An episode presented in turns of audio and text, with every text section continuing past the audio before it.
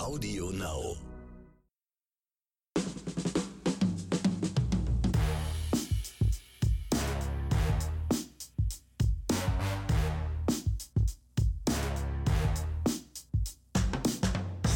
Hallo und herzlich willkommen im großen Schatten von Ho Ho Jingle Bells und Odo Fröhliche. Es ist Weihnachtszeit und hier ist wieder euer Lieblingsfilm- und Serienpodcast Oscars und Himbeeren. Natürlich mit eurem Lieblings-Nikolaus Knecht Ruprecht, was auch immer, Ronny Rüsch aus der Eichhörnchenstraße. Ja, der bist ja wohl du jetzt, der Knecht Ruprecht. Ich kenne mich in der Materie ehrlich gesagt gar nicht aus. Ich weiß gar nicht, wer wohin gehört. Ich, bin ja, wer, es noch weiß, ich bin ja eher so ein Grinch, was das angeht. Ja, okay, das, kann, das haut er hin. Obwohl vielleicht einige eher den Ronny als Grinch einordnen würden. Hin und wieder. Du, ja. bist, du bist ja mehr so, du bist ja mehr so der, der Chef der Weihnachtselfen, der sich um alles kümmert und der alles so ein bisschen Boah, harmonisch organisiert. viel Arbeit. So. Ja, natürlich.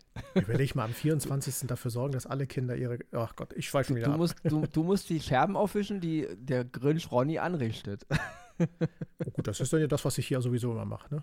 Wenn dann die stundenlangen Telefonate und E-Mails danach beantworten. Aber, aber so gesehen, der Boss ist ja natürlich wieder der Weihnachtsmann, der ist der Boss, war? Richtig. Knecht Ruprecht, Nikolaus, wie auch immer er heißt, der ist der Boss. Der Host, Ja, dann, dann, ist, Ron- dann ist Ronny doch der Knecht Ruprecht. Der Ho nicht schon wieder der Host. Musst du bitte. dir, glaube ich, nur noch so ein Bart ankleben oder so. Ah, ne, der Schnauzer reicht. gut, gut, gut. Wir, wir, wir, wir bringen sozusagen ein neues Bild von Knecht Ruprecht. Wieso heißt er eigentlich Knecht? So. Knecht hat sowas. Diese sowas Frage geht raus an euch da draußen, liebe Zuhörerinnen und Zuhörer. Äh, warum eigentlich Knecht?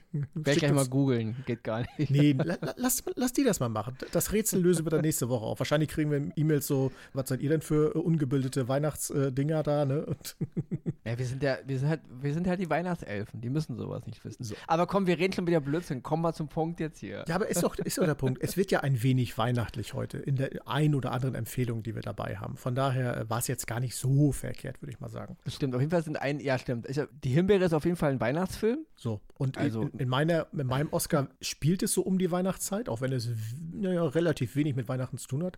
Kann man sehen, wie man will, aber dazu später mehr. Und da ja sowieso eine unserer Folgen ja direkt am 24. veröffentlicht wird, wenn ich mich nicht täusche, Hört, hört. haben wir sowieso eine Weihnachtsfolge. Daher, ja.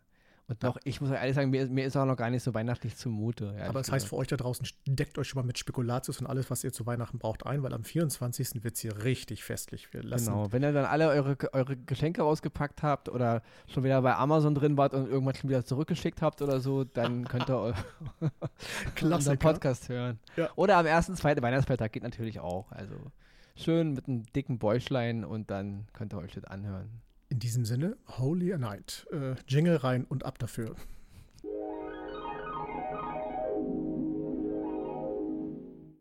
Oscar Nummer 1 diese Woche bei Ronny ist der Film Bruised. Der ist jetzt erschienen bei Netflix und es ist das Regiedebüt von Halle Berry. Sie spielt auch die Hauptrolle und ich muss ganz ehrlich sagen, wer unseren Podcast schon öfter gehört hat, ich bin kein so großer Fan von Halle Berry, nie gewesen.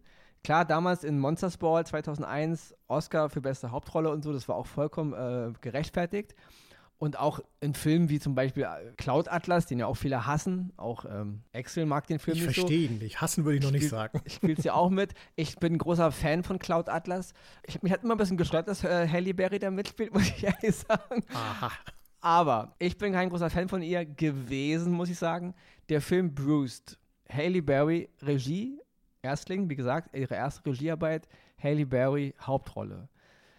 Es ist mit das Krasseste, was ich seit langem gesehen habe, aus der Sicht ein Schauspieler, der sich neu erfindet. Also ich muss ehrlich sagen, ich will jetzt nicht übertreiben, Leute, aber mir sind bei einigen Szenen die Tränen gekommen.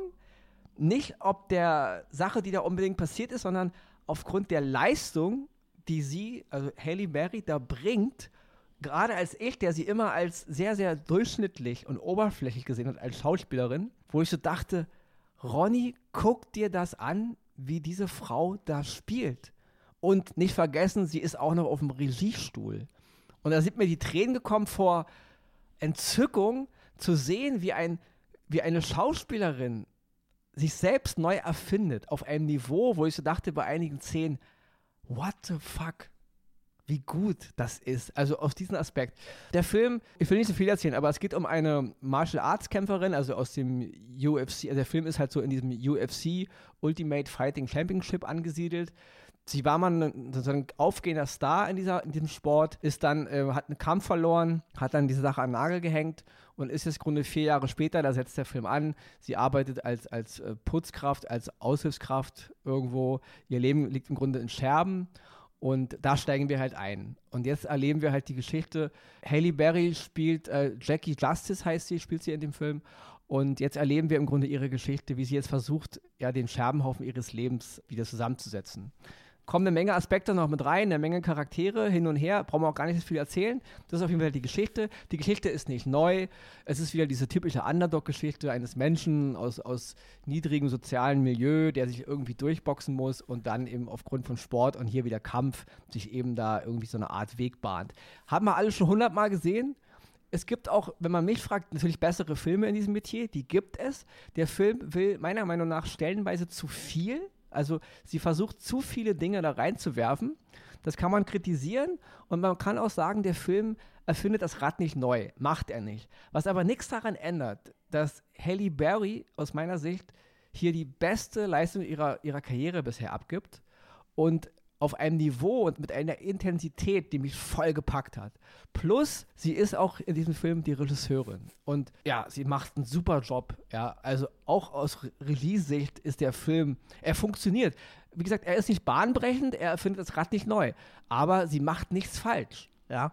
Und am Ende, der finale Kampf, muss ich auch sagen, ich habe so gut wie jeden großen Sport-Kampffilm gesehen, der je gedreht wurde. Und natürlich gibt es die Klassiker, die wollen wir auch, ja, die sind, werden auch immer gut bleiben. Aber der finale Kampf funktioniert auf Ebenen, gerade was den Punkt Realismus betrifft, viel besser als viele Kämpfe, die ich in anderen Filmen gesehen habe. Und der ganze Film funktioniert ohne Pathos. Und das muss man erstmal hinkriegen, ja. Also meine absolute erste Oscar-Empfehlung diese Woche, das Regiedebüt von Halle Berry, Hauptrolle und Regie großes Kino, ein, ein, ja, eine Verpuppung, ein Kokon, ein neuer Schmetterling ist da aus dem, aus dem Schauspielhimmel gekommen. Es ist der Hammer, wie sie spielt. Und deswegen meine erste Empfehlung, ich, ich kann gar nicht genug schwelgen. Du strahlst auch äh, ja, über alle also, Backen und Augen. Wie gesagt, trotz der ganzen Kritikpunkte, das ist auch vollkommen gerechtfertigt. Es gibt auch viel negative Kritik über den Film. Das ist, ja, das ist das Übliche. Ich verstehe es auch irgendwo. Ändert aber nichts daran, dass Halle Berry Hammer ist in dem, was sie hier macht. Und deswegen meine erste Oscar-Empfehlung: unbedingt gucken. Wer auf Kampffilme steht, sowieso. Jetzt zu sehen bei Netflix. Und ja, Sichtungsempfehlung mit, mit ganz vielen Ausrufezeichen dahinter. Ist auch bei Netflix ja durchgestartet. Also ähm, rangiert schon, seitdem er da ist, weit oben. Deswegen, ich schaue ihn mir an. Ich muss dazu sagen, ich habe ihn geguckt unter der Prämisse, okay, es wird die Himbeere der Woche. Mhm. Halle Berry kann surprise, ja nichts werden. Surprise. So habe ich es angefangen.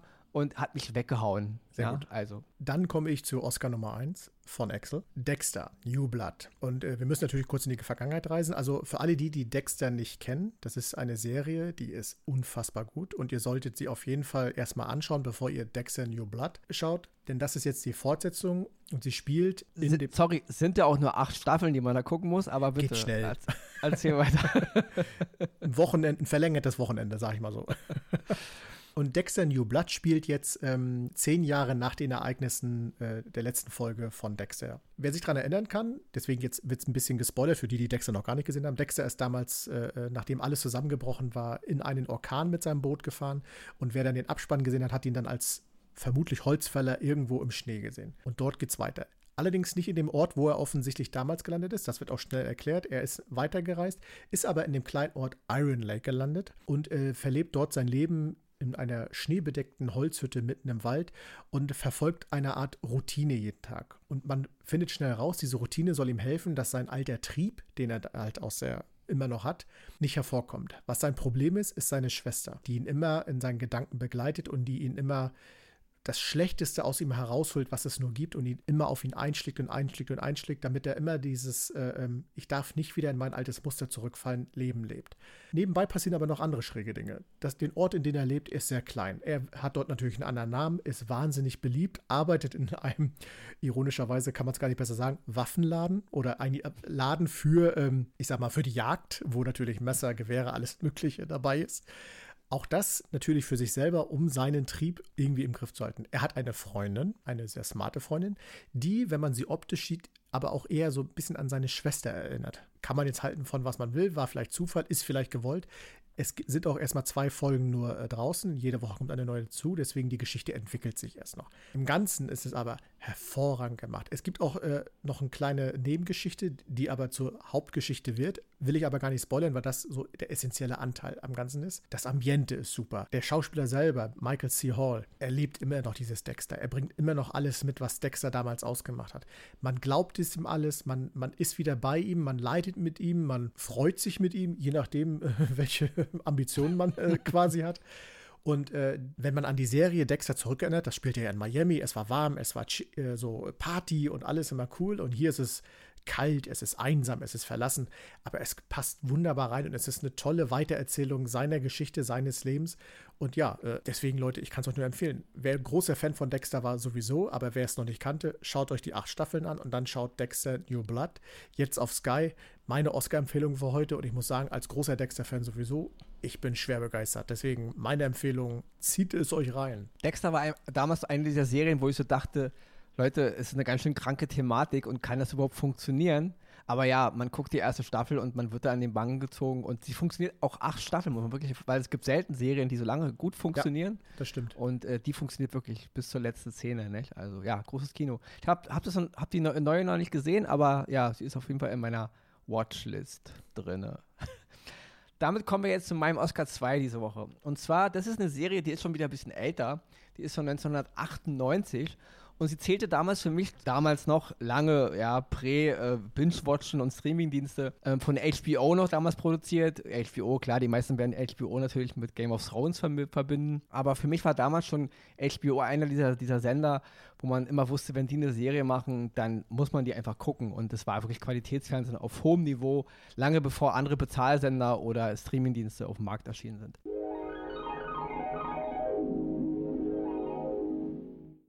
Die Serie heißt From the Earth to the Moon. Wer sie schon kennt, gut, der weiß, wovon ich äh, jetzt rede. Die, wer sie noch nicht kennt, From the Earth to the Moon handelt im Grunde von dem kompletten Apollo-Programm in den 1960er Jahren bis halt zu Anfang der 1970er Jahre rein. Wir erleben im Grunde die komplette Geschichte aller Apollo-Missionen mit allem, was dazu, was dazugehört.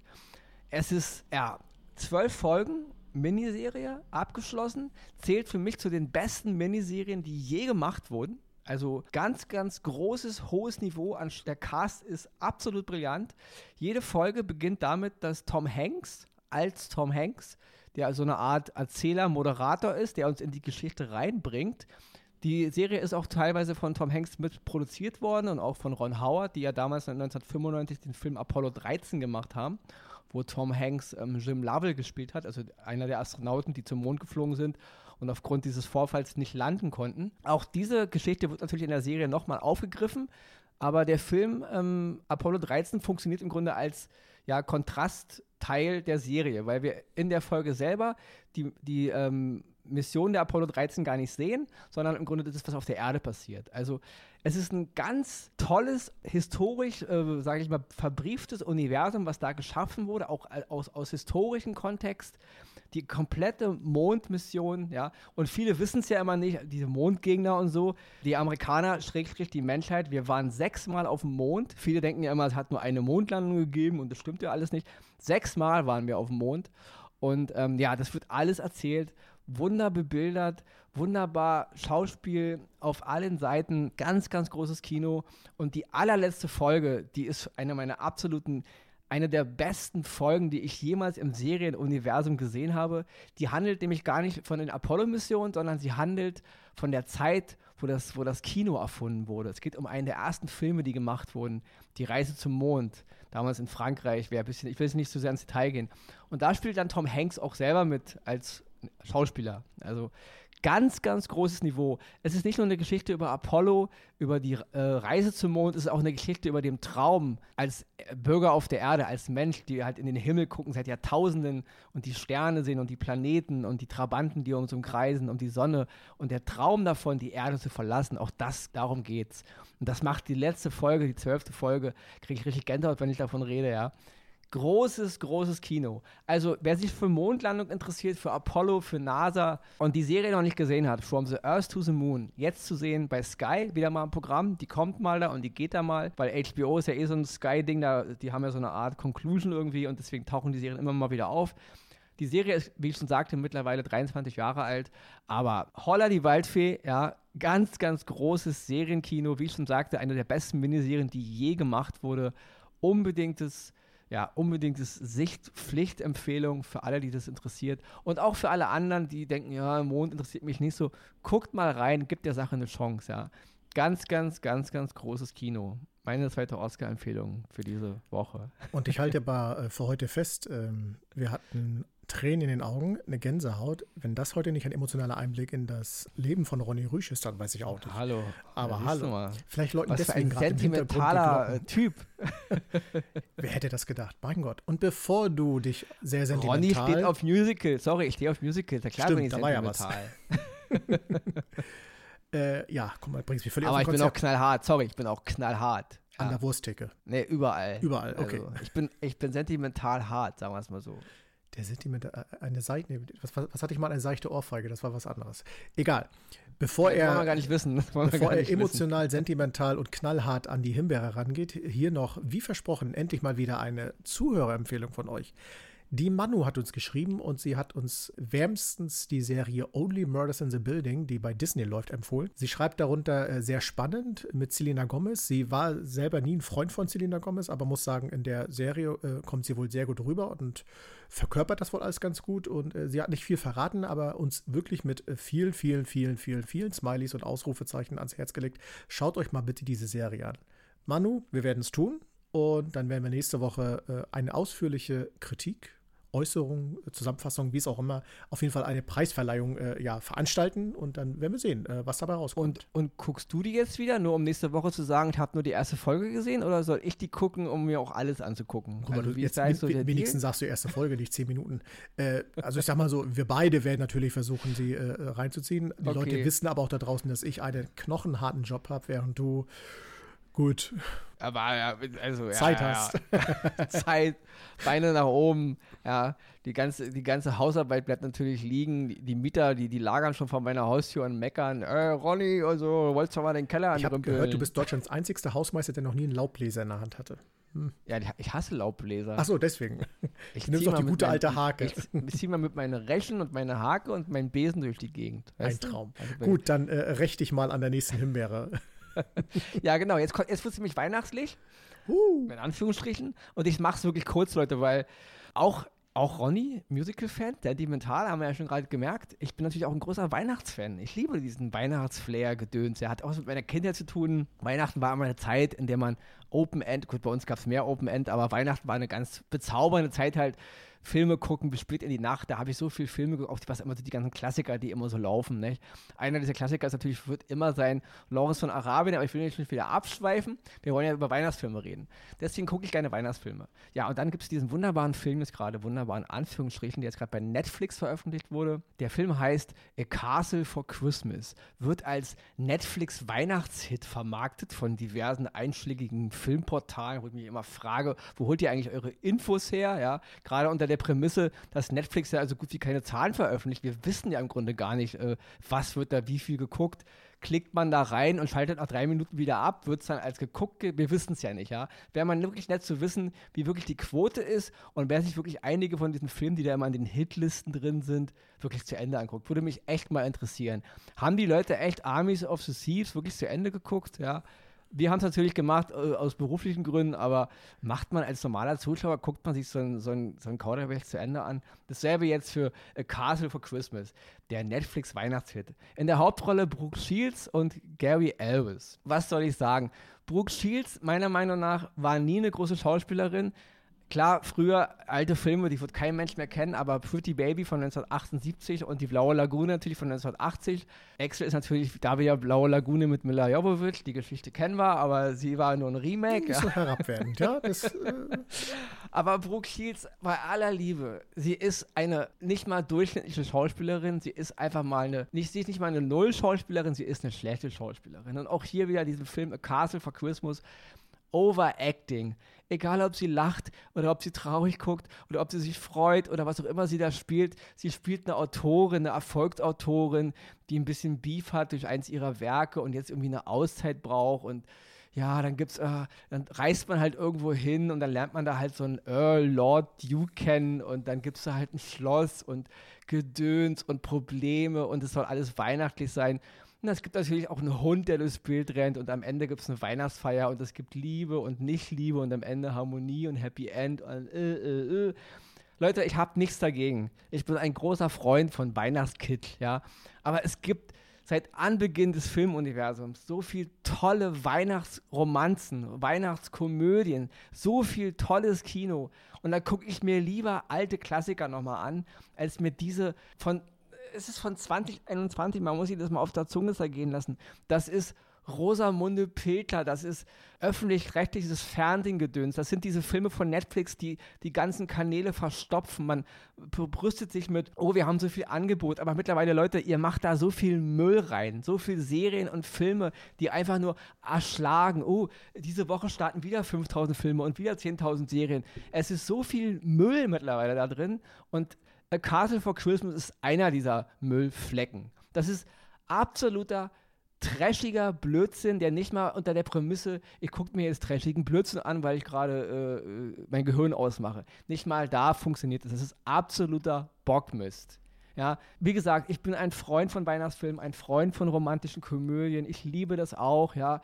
Ich kann darüber lachen, ich kann darüber weinen, ich kann auch mein Gehirn absch abschalten, aber bitte nicht mit so einem Rotz, ja. Also, ich mache jetzt hier wirklich einen Strich. Ganz kurz noch, Drew Barrymore mit ihrer wunderbaren Talkshow Drew, die äh, ja, wer die gucken will hier in Deutschland, kann sie ja gucken. Hit in den USA, die Amerikaner stehen ja auf so einen Quatsch, hat natürlich auch einen Auftritt als Cameo, als sie selbst. Die Autorin, die Brooke Shields spielt, ist am Anfang der Sende in Drew und sie ist auch am Ende der, des Films in Drew. Ganz toll, ich lache mich ja kaputt. Also schlecht, schlecht und noch schlechter und ganz Hunde Rost schlecht. Und dann kommt A Castle in the Christmas ganz am Ende. So, das ist die Himbeere diese Woche. Und ähm, ja, wir switchen jetzt gleich zur äh, Zusammenfassung von Verena. Wir entlassen euch. Ich lasse Axel jetzt gar nicht mehr zu Wort kommen. Und danach macht Axel ein Schlusswort. Und dann sind wir für heute auch fertig.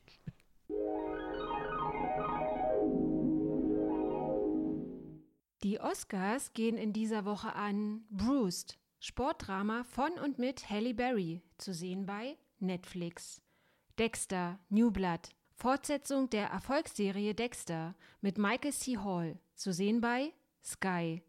From the Earth to the Moon, zwölfteilige US-Miniserie über das Apollo-Programm der NASA, zu sehen bei Sky. Die Himbeere geht in dieser Woche an A Castle for Christmas, romantische Weihnachtskomödie mit Brooke Shields, zu sehen bei Netflix.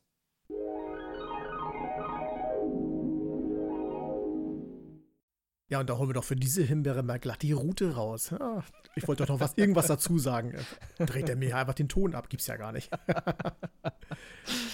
Ja, gut, äh, aber was soll ich machen? Er ist der Chef-Weihnachtsmann, Host, wie man es auch immer nennt. Knecht. Der Knecht. Der, der, Chefknecht. Der Chefknecht. Deswegen, Leute, denkt daran, ne? Oscars und gmail.com.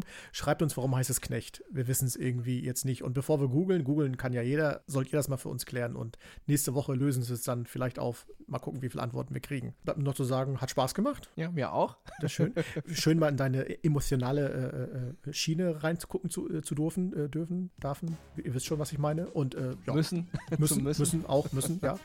Und äh, ja, ich setze mich wieder vom Flimmerkasten. Manu, wir hören uns nächste Woche und äh, ich sag mal, äh, an dieser Stelle bleibt es gesund und tschüss.